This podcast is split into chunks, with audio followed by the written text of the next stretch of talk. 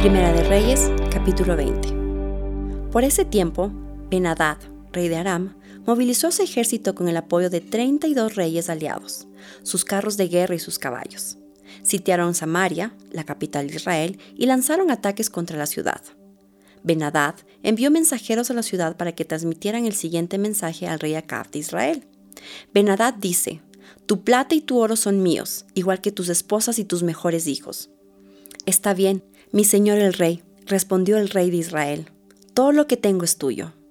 Pronto los mensajeros de Benadad regresaron y dijeron, Benadad, ya te he exigido que me des tu plata, tu oro, tus esposas y tus hijos, pero mañana a esta hora enviaré a mis funcionarios a registrar tu palacio y las casas de tus funcionarios. Se llevarán todo lo que más valoras. Entonces Acab mandó llamar a todos los ancianos del reino y les dijo, Miren cómo este hombre está causando problemas. Ya accedí a su exigencia de darles mis esposas, mis hijos, mi plata y mi oro. No seas ante ninguna otra de sus exigencias, le aconsejaron todos los ancianos y todo el pueblo. Así que Acab dijo a los mensajeros de Benadad, díganle esto a mi señor el rey. Te daré todo lo que pediste la primera vez, pero no puedo aceptar tu última exigencia. Entonces los mensajeros le llevaron la respuesta a Benadad. Con eso, Benadad le envió otro mensaje a Acab que decía, que los dioses me hieran e incluso me maten si de Samaria queda polvo suficiente para darle un puñado a cada uno de mis soldados. El rey de Israel le envió esta respuesta. Un guerrero que está preparándose con su espada para salir a pelear no debería presumir como un guerrero que ya ganó. Benadad y los otros reyes recibieron la respuesta de Acab mientras bebían en sus carpas. Prepárense para atacar ordenó Benadad a sus oficiales. Entonces se prepararon para atacar la ciudad. Entonces un profeta fue a ver a Acab, rey de Israel, y le dijo, Esto dice el Señor, ¿ves todas esas fuerzas enemigas? Hoy las entregaré en tus manos, así sabrás que yo soy el Señor. ¿Cómo lo hará? preguntó Acab. El profeta contestó, Esto dice el Señor, lo harán las tropas de los comandantes provinciales. ¿Debemos atacar nosotros primero? preguntó Acab. Sí, contestó el profeta. Entonces Acab reunió a las tropas de los 232 comandantes de las provincias. Luego llamó al resto del ejército de Israel, unos siete mil hombres. Cerca del mediodía, mientras Benadad y los 32 reyes aliados aún estaban en sus carpas bebiendo hasta emborracharse. El primer contingente, formado por las tropas de los comandantes provinciales, avanzó desde la ciudad. Mientras se acercaban, la patrulla de avanzada que había mandado Benadad le informó, unas tropas avanzan desde Samaria. Traigan vivos, ordenó Benadad, ya sea que vengan en son de paz o de guerra. Ahora bien, los comandantes de las provincias de Acab junto con todo el ejército habían salido a pelear. Cada soldado israelita mató a su oponente arameo, y de pronto todo el ejército arameo sintió pánico y huyó. Los israelitas persiguieron a los arameos, pero el rey Benadad y algunos de sus conductores de carros escaparon a caballo. Sin embargo, el rey de Israel destruyó el resto de los caballos y carros de guerra y masacró a los arameos. Después el profeta le dijo al rey Acab, prepárate para otro ataque. Empieza a planificar desde ahora, porque el rey de Aram regresará la próxima primavera. Después de la derrota, los oficiales de Benadad le dijeron, los dioses de los israelitas son dioses de las montañas, por eso ganaron, pero podemos vencerlos fácilmente en las llanuras solo que esta vez reemplaza a los reyes con generales. Recluta otro ejército como el que perdiste. Consíguenos la misma cantidad de caballos, carros de guerra y hombres, y nosotros pelearemos contra los israelitas en las llanuras. Sin duda los venceremos. Así que el rey Benadad hizo lo que ellos le sugirieron. La primavera siguiente llamó al ejército arameo y avanzó contra Israel, pero esta vez en Afec. Entonces Israel reunió su ejército, montó líneas de abastecimiento y salió a pelear. Pero el ejército de Israel parecía dos pequeños rebaños de cabras en comparación con el inmenso ejército arameo, que llenaba la campiña. Entonces el hombre de Dios fue a ver al rey de Israel y le dijo, Esto dice el Señor. Los arameos han dicho, El Señor es un Dios de las montañas y no de las llanuras, así que derrotaré a este ejército por ti.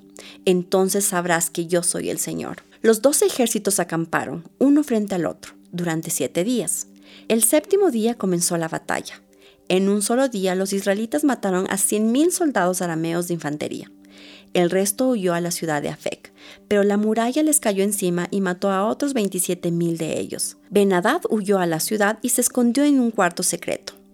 Los oficiales de Benadad le dijeron, Hemos oído, Señor, que los reyes de Israel son compasivos. Entonces pongámonos tela áspera alrededor de la cintura y sogas en la cabeza en señal de humillación, y rindámonos ante el rey de Israel. Tal vez así le perdone la vida. Entonces se pusieron tela áspera y sogas y fueron a ver al rey de Israel, a quien le suplicaron. Su siervo Benadad dice, le ruego que me perdone la vida. El rey de Israel respondió, ¿todavía vive? Él es mi hermano.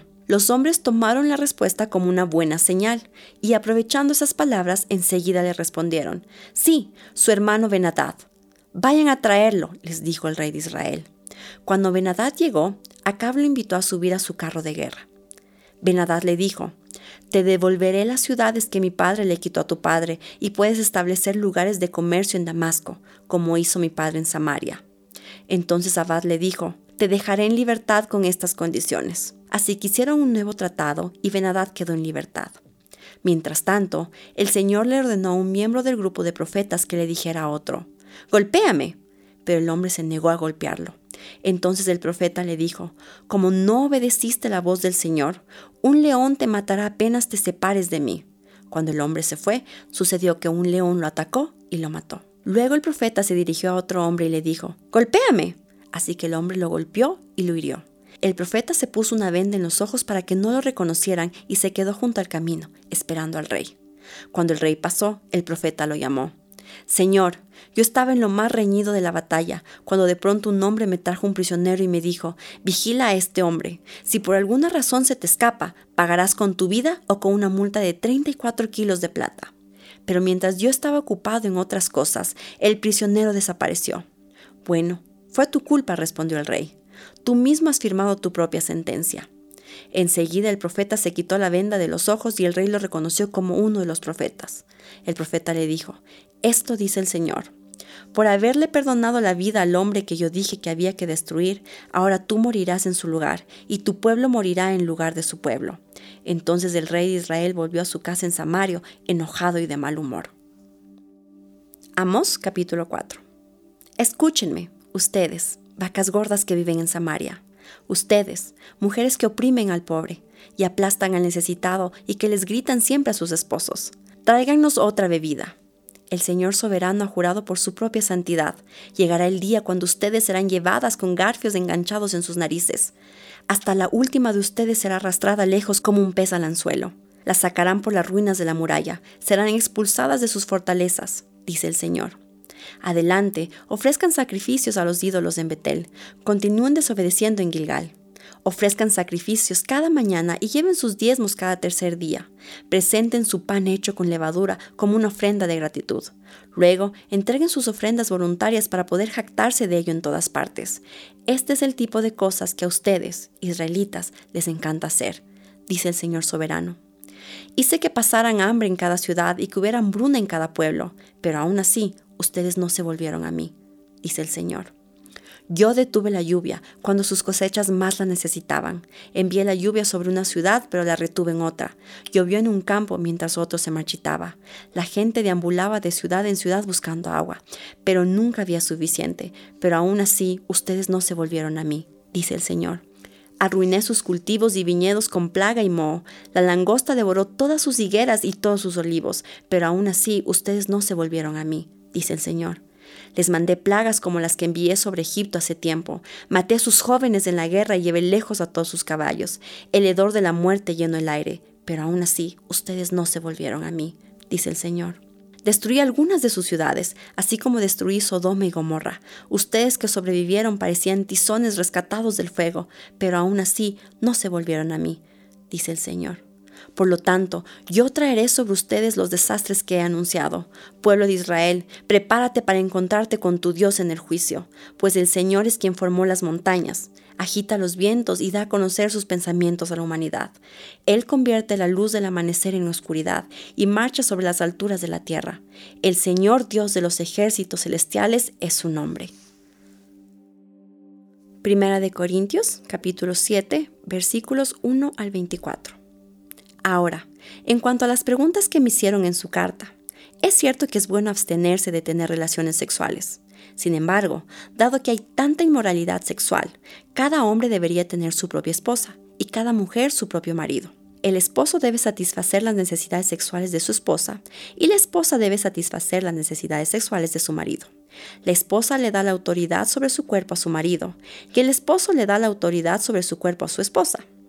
No se priven el uno al otro de tener relaciones sexuales, a menos que los dos estén de acuerdo en abstenerse de la intimidad sexual por un tiempo limitado para entregarse más de lleno a la oración. Después deberán volverse a juntar, a fin de que Satanás no pueda tentarlos por la falta de control propio. Eso les digo a modo de concesión, no como un mandato. Sin embargo, quisiera que todos fueran solteros, igual que yo, pero cada uno tiene su don específico de Dios, unos de una clase y otros de otra. Así que les digo a los solteros y a las viudas, es mejor quedarse sin casar, tal como yo. Pero si no pueden controlarse, entonces deberían casarse. Es mejor casarse que arder de pasión. No obstante, para los que ya están casados, tengo un mandato que no proviene de mí sino del Señor. La esposa no debe dejar a su marido, pero si lo deja, que no se case de nuevo, o bien que se reconcilie con él, y el marido no debe dejar a su esposa. Ahora, me dirigiré al resto de ustedes aunque no tengo un mandato directo del Señor. Si un creyente está casado con una mujer que no es creyente y ella está dispuesta a seguir viviendo con él, no debe abandonarla. Y si una creyente tiene un esposo que no es creyente y él está dispuesto a seguir viviendo con ella, no debe abandonarlo. Pues la esposa creyente de santidad a su matrimonio y el esposo creyente de santidad al suyo. De otro modo, sus hijos no serían santos, pero ahora son santos. En cambio, si el esposo o la esposa que no es creyente insiste en irse, dejen que se vaya. En esos casos, el cónyuge creyente ya no está ligado al otro, porque Dios los ha llamado a ustedes a vivir en paz. ¿Acaso ustedes, esposas, no se dan cuenta de que sus maridos podrían ser salvos a causa de ustedes? ¿Y ustedes, esposos, no se dan cuenta de que sus esposas podrían ser salvas a causa de ustedes? Cada uno debería seguir viviendo en la situación que el Señor lo haya puesto y permanecer tal como estaba cuando Dios lo llamó por primera vez. Esa es mi regla para todas las iglesias. Por ejemplo, un hombre que se circuncidó antes de llegar a ser creyente no debería tratar de revertir su condición. Y el hombre que no estaba circuncidado cuando llegó a ser creyente no debería circuncidarse ahora. Pues no tiene importancia si un hombre ha sido o no circuncidado. Lo importante es cumplir los mandamientos de Dios. Cada uno debería permanecer tal como estaba cuando Dios lo llamó. ¿Eres un esclavo? No dejes que esto te preocupe. Sin embargo, si tienes la oportunidad de ser libre, aprovechala. Y recuerda, si eras un esclavo cuando el Señor te llamó, ahora eres libre en el Señor. Y si eras libre cuando el Señor te llamó, ahora eres un esclavo de Cristo. Dios pagó un alto precio por ustedes, así que no se dejen esclavizar por el mundo.